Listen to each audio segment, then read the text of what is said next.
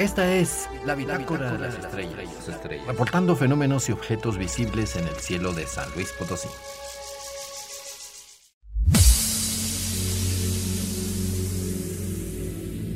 Las noches del sábado 12 y domingo 13 de agosto sucederá el máximo de la lluvia de estrellas Perseidas.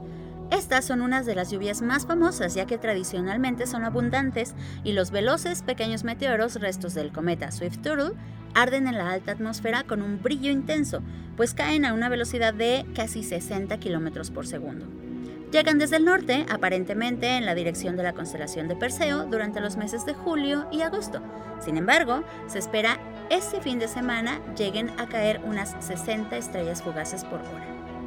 Aprovecha el fin de semana para salir al campo y observarlas. Además, la luna se verá muy delgadita, estará en cuarto menguante, casi sin reflejar el brillo del sol y el día 15 tendremos luna nueva. Las cálidas noches de verano son ideales para hacer observación astronómica en el campo, ya que la temperatura pues es muy agradable. Para una buena noche de acampada con las estrellas y no morir en el intento, aquí te damos los siguientes tips.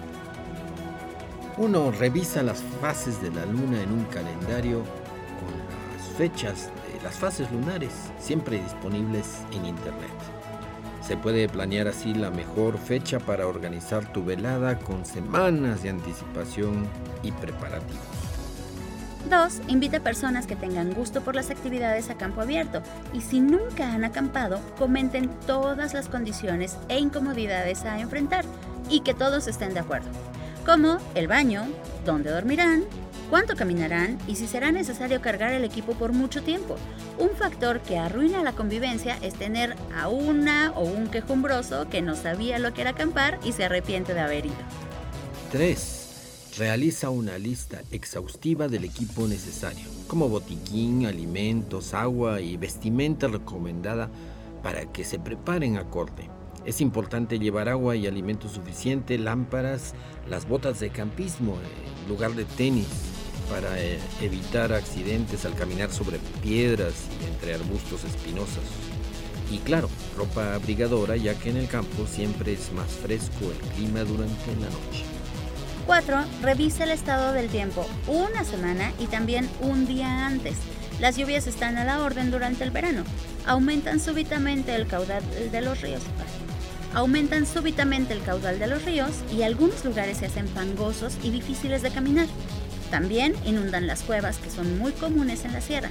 Estén muy atentos. 5. Es bueno que al menos uno de los asistentes tenga experiencia de acampador. La vida en la ciudad nos ha mal acostumbrado a comodidades exageradas y el campo es muy diferente.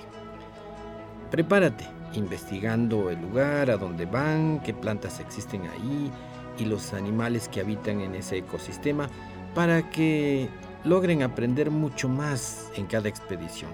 La temporada de sequía de noviembre a mayo es mejor para observar un cielo con menos probabilidades de nubes, aunque te enfrentarás a un clima más frío. No se puede tener todo en la vida. Disfrutar de la naturaleza y observar la inmensidad del cielo te posiciona en este universo. Los humanos solo somos una más de las millones de especies que habitan este pequeño punto azul pálido al que llamamos hogar.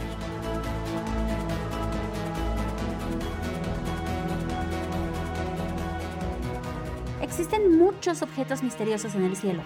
Descúbrelos y tendrás una nueva visión de nuestro lugar en el universo. Para Radio Universidad informaron Jessica Mena y Cristian González del Carpio.